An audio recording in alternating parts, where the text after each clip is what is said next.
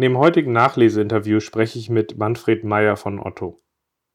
In der letzten Folge haben wir ja über den Scrum Master als Servant Leader gesprochen, warum man ohne Macht mächtig führt.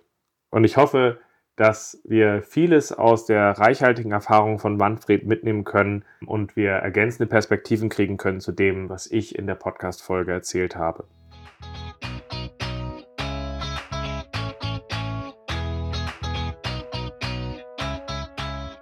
Scrum ist einfach zu verstehen. Die Krux liegt in der Anwendung für deine Zwecke in deinem Kontext. Der Podcast Scrum Meistern gibt dir dazu Tipps und Anregungen. Moin Moin, herzlich willkommen zu einer neuen Folge in meinem Podcast Scrum Meistern. Ich bin sehr froh, dass ich den Manfred Meyer für die heutige Folge gewinnen konnte. Ähm, in der vergangenen inhaltlichen Folge hatten wir ja über den Scrum Master als Servant Leader gesprochen und wo es darum geht, dass man ohne Macht mächtig führt. Der Manfred ist ähm, Agile Coach bei Otto und ich bin sehr froh, dass ich ihn für die heutige Session gewinnen konnte, weil wir kennen uns seit einer Weile aus der großartigen Hamburger Community und kann nur sagen, Manfred, schön, dass du da bist. Ja, vielen Dank für die Einladung, Ralf. Freut mich, dass ich dabei sein darf. Und grundsätzlich machen wir es in diesen Sessions eigentlich mal so, dass wir direkt zügig inhaltlich einsteigen. Deswegen würde mich interessieren, warum du für Scrum es wichtig siehst, äh, dass gerade der Scrum Master als Servant Leader lebt, dass er aus dieser Rolle herauskommt. Warum siehst du einen Servant Leader wichtig für Scrum? Ja, also grundsätzlich geht es ja darum, die Teams in die Performance zu bringen, also zu verbessern. Und der, der Scrum Master oder der Servant Leader hat halt die Aufgabe, genau zu beobachten, was, wo, was kann man ändern, damit sie noch besser Outcome liefern. Mhm.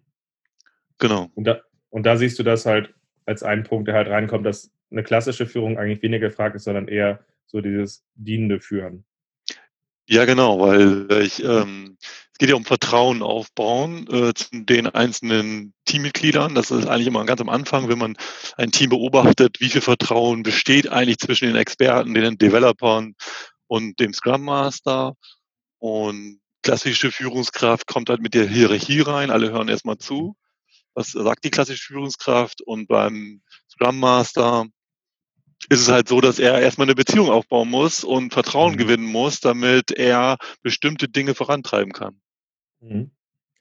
Welche Aspekte aus der Folge zum, ähm, äh, zum Servant Leader würdest du denn nochmal besonders hervorheben? Welche findest du denn besonders wichtig oder erwähnenswert? Quasi Highlights. Ja, ein Highlight fand ich also dieses Thema Empathie, weil ich glaube, genau auf die einzelnen Charakteren und die einzelnen Teammitglieder einzugehen, ist halt sehr wichtig, weil ähm, jeder tickt da anders, jeder hat eine andere Vorstellung, wie das funktionieren kann und wie schafft man es, die Einzelnen über, zu überzeugen, Transparenz äh, herzustellen oder bestimmte Vorgehensweisen äh, heranzukriegen. Und ich glaube, ein Servant Leader sollte sehr viel Menschenkenntnis mitbringen und Empathie, damit er die richtigen Maßnahmen einleiten kann. Das ist für mhm. mich so ein wesentliches Highlight. Okay. Hast du noch einen zweiten Punkt? Ja, also äh, letztendlich, ähm, wenn man Servant Leader ist, sollte man einfach nicht sofort die Lösung vorgeben, sondern auch ähm, genau sagen, so wie könnt ihr euch das vorstellen, das Team in die Reflexion bringen. Das halte ich halt total wichtig, damit die Kollegen selber an der Lösungsfindung teilhaben können. Und je nach Reifegrad des Teams sollte man halt unterschiedlich agieren. Also wenn dann ein Team ganz am Anfang und unsicher ist, würde ich halt schon Lösungen mitbringen. Falls und äh, dann vielleicht kommt das Team mit einer eigenen Lösung, dann kann man dann verhandeln, welche die Lösung am besten, welche Lösung am besten ist. Das halte ich ja total wichtig. Ja, und wenn das Thema ganz, Team ganz reif ist, dann kann man auch sagen, hier, ihr habt das doch schon so gemacht, wie würdet ihr das jetzt tun? Und die würden sofort auf eine Lösung kommen. Wer entscheidet die Reife des Teams da für dich? Also die, die Reife des Teams würde ich äh, einschätzen als, ähm, ja, da würde ich mich als Agile Coach, würde ich schon gucken, wie kommuniziert das Team, wie handelt das Team, wie kommt es schnell in, in ein Outcome, äh, wie schnell liefert das Team? Und das würde ich schon beobachten und dann für mich äh, überlegen, in welchen Fähigkeiten haben sie welche Reihrad und das Gesamtbild würde ich dann bewerten und dann sagen, okay, okay also ich glaube, so würde ich es machen. Mhm. Finde ich halt einfach einen spannenden Punkt dabei, weil tatsächlich für mich Servant Leadership auch heißt an der Stelle führen ohne Macht. Das heißt, ähm, am Ende müssen wir halt auch gucken, wie du das Team dazu mitkriegst, dass sie selbst ja die Erkenntnis haben an der Stelle, wie viel Reife sie haben, wie sie es mitgehen. Also wenn du das zum Beispiel, ich habe jetzt entschieden, eine Gruppe ist unreif, ich übertreibe es jetzt gerade, ähm, ja gut, also, entschieden, also ich würde es ja nicht so aussprechen. Ne? Also letztendlich mhm. würde ich sie ja in die Reflexion bringen. Also letztendlich mhm. würde ich ja nicht sagen, okay, also mhm. Kommunikation, das funktioniert bei euch ja gar nicht. Also ihr habt, baut hier Sachen, aber ihr erzählt das keinem äh, keinem Team oder keinem Fachbereich. Hm, also ihr rollt zwar aus, aber keiner erklärt, keinen erklärt ihr, was neu an der neuen, am neuen Release mhm. ist. Dann würde ich ja das spiegeln und sagen, äh, denkt ihr euch mhm. mal an euren Kunden, wie, wie wie kommt das bei dem an, wenn ihr ein Release aus, äh, ausspielt, der wird doch bestimmt wissen, was sich verändert hat, äh, wie würdet ihr damit umgehen? Und mhm. dann würde ich halt auch äh, klar sagen, hier, also ich, wenn sie dann nicht auf die Lösung kommen, ich sage, hier, ihr braucht Release-Note, das müsst ihr einfach machen. Also das ist meine Erfahrung, das würde ich euch empfehlen, das zu tun. Und äh, ich kann euch dabei unterstützen. Mhm, das heißt, du hast eher so eine, dein Agieren, was du halt in deiner Freiheit hast, bestimmst du quasi aus deiner Selbsteinschätzung selber und testest dann halt quasi mit der Gruppe, wie du damit weitergehst. Äh, inwieweit wird es angenommen, wie geht sie damit um? Richtig. Also ich mhm. beobachte, habe dann im Kopf Reifegradmodelle oder andere Modelle.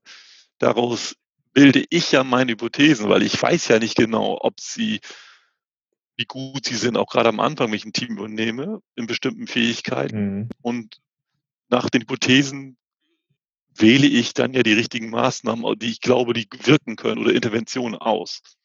Das ist so, wie ich vorgehe. Mhm, und dann, dann siehst du im Grunde eine Reaktion und passt dich dabei weiter an. Klar. Genau, also ich würde ja genauso iterativ und äh, arbeiten und auch nach einem Do-Check-Act äh, in der Teamentwicklung. Mhm. Macht Sinn. Hast du noch einen dritten Punkt, so was du hervorheben wolltest, oder wollen wir zu, den, äh, zu dem spannenden Teil gehen mit dem was du ergänzen würdest oder anders siehst? Ja, was sehe ich anders? Also da würde ich gerne darauf eingehen. Mhm. Ich glaube schon, dass, dass ähm, eine Führungskraft, die disziplinarisch aufgehängt ist, gewisse Distanz erzeugt zum Team und dass Teams aber, wenn sie ein Vertrauen auch zu dieser disziplinarischen Führungskraft über eine Zeit aufbauen, in einen offenen, klaren Dialog kommen können. Und ähm, dass dann immer im Hinterkopf ist, okay, es, es könnte negativ für meine Perspektive sein, für meinen Bonus. Also ich habe, das kann ich nicht immer ganz unterstreichen, weil ich glaube, wenn ein, ein gesundes Verhältnis da ist, kann das funktionieren. Ich würde es aber nicht empfehlen. Also weil deswegen das dieses Thema, da würde ich noch ein bisschen differenziert darauf gucken. Die Frage ist halt auch, wer entscheidet das dabei? Ne? Also es ist ja zu sagen, okay, grundsätzlich besteht die Gefahr, wenn man halt hierarchisch führt und nicht als Servant Leader, zu sagen, also ich, also ich kenne da so Micromanager zum Beispiel, die sind unterwegs, äh, die habe ich dann halt auch schon gesagt, ganz schön cool, wie du den Leuten da ausschaust, sagst, nee, das war nur Spaß und wir sind hier ja auch offen. So gesehen, wer, wenn das klassisch ist, wer entscheidet denn jetzt, dass das offen ist? Ähm, ich glaube, es ist, es kann gut gehen. Ich habe da tolle Sachen erlebt, auch in der Richtung, wo Leute eigentlich hierarchische Vorgesetzte waren und trotzdem sehr stark als Servant Leader und auch in einem offenen Verhältnis agiert haben. Aber die Frage ist halt auch immer, wie entscheiden wir, dass es schief geht, ne? Oder dass es aus dem Ruder läuft? Macht das dann die hierarchische Führungskraft, das muss ich so tun? Oder ne?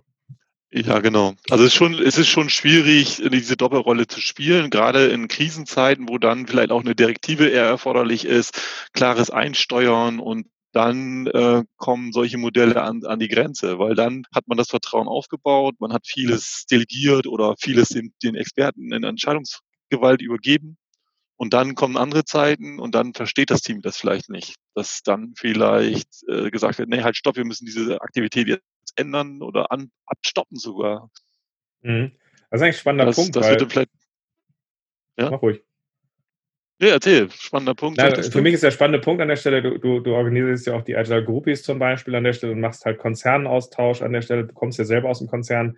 Die Frage ja. ist dann halt, äh, wie viel Hierarchie ist vielleicht auch im Konzern notwendig, damit es auch funktioniert und nicht zu disruptiv ist? Ähm, wo ist es hinderlich, wo ist es förderlich, wo geht es vielleicht auch nicht ohne? Das ist, glaube ich, ein spannendes, spannendes Themenfeld, wo ich noch nicht so die eine finale Antwort zu habe. Wie guckst du darauf, äh, Servant Leadership und Konzernen oder Konflikte mit Hierarchie? Also ich äh, bin ein Befürworter der handelnden Hierarchie. Also letztendlich gibt es Menschen, die haben Erfahrung, die sind empowered, die übernehmen Verantwortung durch das Empowerment und dadurch ähm, sind sie hierarchisch den anderen über, überstellt oder sind hierarchisch höher in der, in der, in der, auf der Leiter. Ähm, Im Konzern funktioniert es halt heutzutage so noch nicht. Das heißt, äh, Hierarchie wird verliehen und ähm, die einzelnen Hierarchiestufen sind halt im Konzern notwendig, um handlungsfähig zu bleiben. Aktuell ist das so und ich glaube, es wird auch zukünftig so sein. Die Frage ist, wie man das lebt. Also zum einen, wie du halt sagst, glaube ich, dann der Punkt wirklich dieses, wie leben wir es dabei, dass das halt trotzdem die richtigen Freiräume schafft, ohne dass mhm. man vielleicht auch die Leute zu überfordert. Und die andere Frage ist, wie viel andere Strukturen, Kultur und Rahmenbedingungen müssten wir eigentlich geschaffen haben, damit man halt tatsächlich aus einer Servant Leadership konsequenter agieren kann. Ich glaube, das einfach plötzlich von dem einen zum anderen zu schwenken, ist, glaube ich, auch gefährlich. Ja, das, äh, das, ich glaube, das ist auch parallel zu sehen und das wird äh, immer dabei sein. Also es rede, viele äh, Konzerne reden ja jetzt über die Führungsteilung in drei Dimensionen. Im, im Wie, wie, das wäre eher der HR Code Scrum Master, das Was wäre eher der Produktmanager, Produktowner und der People Lead, der dann die Perspektive und die richtigen Menschen dahin entwickelt, wo das Unternehmen sie eigentlich braucht. So mhm. und ähm, dann ist es so, dass viele Konzerne halt sagen, der People Lead ist die disziplinarische Führungskraft und die anderen sind die lateralen Führungskräfte. Und dann gibt es noch Expertenlaufbahnen. Also bei uns äh, gibt es auch eine Expertenlaufbahn, die dann auch zur lateralen Führungskraft gehören. Und ich wünsche mir eigentlich in Zukunft, also perspektivisch, das dauert wahrscheinlich noch Jahre, dass es Expertenteams gibt, die lateral führen und die bei bestimmten Veränderungen, ich weiß nicht, also kann man sagen, die weisen, aber dass man die dann ähm, befragt, wie müssen wir eigentlich bestimmte Dinge jetzt umsetzen und die sich im Konzern stelle ich mir halt verschiedene Teams zu verschiedenen Kontexten vor, also weisen Expertenteams, die rein aus der Erfahrung der und äh, lateralen Führung Dinge gestalten die dann halt aus ihrer Erfahrung halt auch anerkannt werden und daraus die Sachen sich dann äh, weiterentwickeln, aber auch, dass man ihnen diesen Raum gibt, diesen Raum zu füllen. Ja, ja genau. Das, das, das, cool. das, und das erlebe ich halt, wo du es angesprochen hast, bei den HR Groupies, weil die HR Groupies ähm, bei Otto, muss ich kurz erklären, sind vor vier Jahren entstanden und ähm, sind mittlerweile über 500 äh, Kolleginnen und Kollegen aus dem Konzern aktiv beteiligt. Und das sind in der Regel, die dann dort gestalten für andere Menschen, also Wissensaustausch fördern, das sind meistens Menschen, die empowered sind, die in der Selbstwirksamkeit äh, arbeiten möchten und ähm, die dort den Raum finden und das dann auch tun.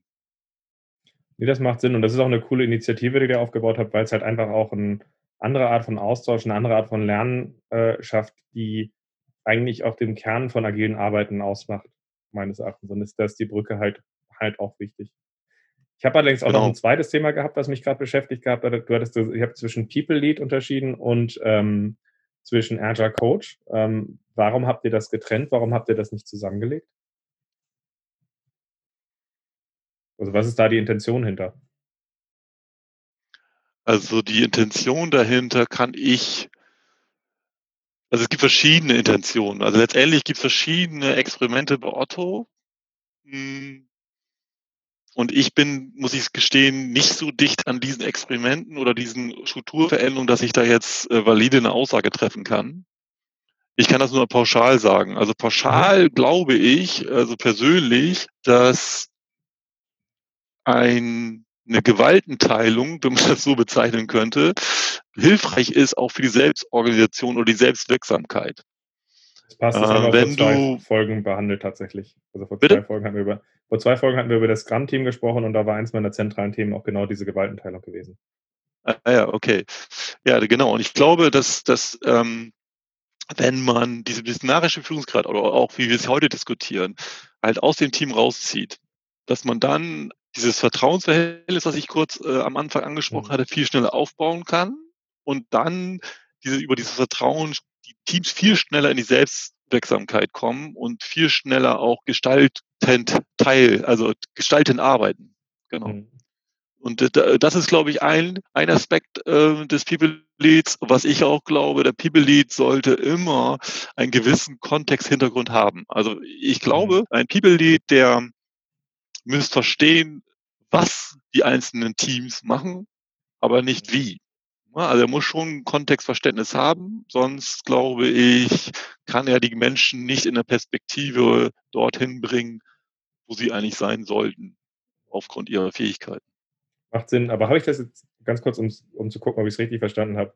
Also im Grunde sagst du, wir müssen eine, brauchen da manchmal eine Trennung zwischen einem Agile Coach oder einem Scrum Master und einem People Lead, auch aus derlei Hinsicht, dass wenn wir jetzt sagen würden, wir ändern das, wir brauchen eine Person, die diese Verantwortung im Konzern weiterhin übernimmt. Wenn wir sie Zunahmen in einem agilen Team lassen, hat es eine Dysfunktion, also brauchen wir eine Person, die wir, das, äh, die, wir, die wir außerhalb dabei positionieren, damit der Freiraum entsteht. Habe ich das richtig verstanden? Ja. Also letztendlich die disziplinarische Führungskraft außerhalb des Teams, also außerhalb des Systems, mhm. sodass mehr Freiräume im Team entstehen. Auch damit wir die Sachen vom Konzern leben können zum Beispiel, aber auch die Leute halt vor allem diese Freiheit kriegen, ja. Nee, macht ja. Sinn, verstehe ich. Und ich glaube, es ist auch noch eine schöne Ergänzung zu sagen, und das ist mir manchmal in der agilen Community fast so ein bisschen zu wenig, dieses zu sagen, pass mal auf, Agilität ist, kommt aus der Praxis. Das erste XP-Team war bei Chrysler zum Beispiel äh, dass, dass, ja. dass wir Schritt für Schritt auch immer gucken, was ist das nächste, was wir tun können, wie können wir lernen. Und diese, ich höre sehr viele Dogma-Leute, Dogma die meistens für mich keine Agilisten sind, die für mich vergessen, dass es darum geht, was ist, wo wollen wir hin, wo sind wir, was machen wir als nächstes und nicht, das ist das ideale Modell. Also deswegen finde ja, ich genau. den Punkt halt sehr wichtig. Das ist cool. Genau, also ich glaube, ich muss mal gerade nachdenken. Ähm, aber das Modell der geteilten Führung, das, das war schon in Anfang der 60er ein Gedanke, diese autäre Führung abzuschaffen und zu überlegen, wie kann man das funktionieren. Ich, ich, ich fällt nur der Name gerade nicht ein. Ja, ich glaube hier ja, fällt mir gerade nicht ein. Ja, passt doch. Passt doch an der Stelle. Ist doch gut. Aber es ist eine coole Ergänzung. Das ist ein cooler Punkt. Also gesehen, auch einfach zu sagen, hey, wir müssen gucken, was ist Servant Leadership, aber auch wie passt es in den Kontext von dem, äh, von dem Konzern an der Stelle. Übrigens, dies wird heute die erste Aufnahme mit Kind im Bild. Hallo. Ähm, so gesehen machen wir trotzdem einfach mit und machen es voll transparent dabei weiter. So gesehen ist eine schöne Ergänzung an der Stelle. Hilft, glaube ich, auch viel weiter, auch dabei ein bisschen, bisschen gelassener drauf zu gucken. Der letzte Punkt, der mich zum Abschluss interessieren würde, wäre so ein schönes Schlusswort von deiner Seite zu, äh, zu den Themen, die wir hatten. Oder halt so ein konkreter Tipp, äh, wo du sagst, darauf sollten Leute besonders achten, wenn sie das versuchen, gut zu leben mit der Servant Leadership. Ja, also konkreter Tipp ist, Servant Leader sollten keine disziplinarische Führungskräfte sein und sie sollten so im Team installiert sein, dass sie Vertrauen aufbauen können, damit sie Team und sich selbst in die Selbstwirksamkeit bringen können. Das ist für mich eigentlich das Schlusswort. Cool. Dann Manfred, danke für deine Eindrücke, deine Ergänzung an der Stelle. Hat Spaß gemacht. Ich hoffe, ich kann ja. dich später nochmal wieder gewinnen. Hm. Gerne, gerne immer wieder. Vielen Dank für die Einladung. Hat, hat mir auch Spaß gemacht. Ja, war cooler Talk. Danke. Genau. Und dann bis zur nächsten Folge. Tschüss. Tschüss.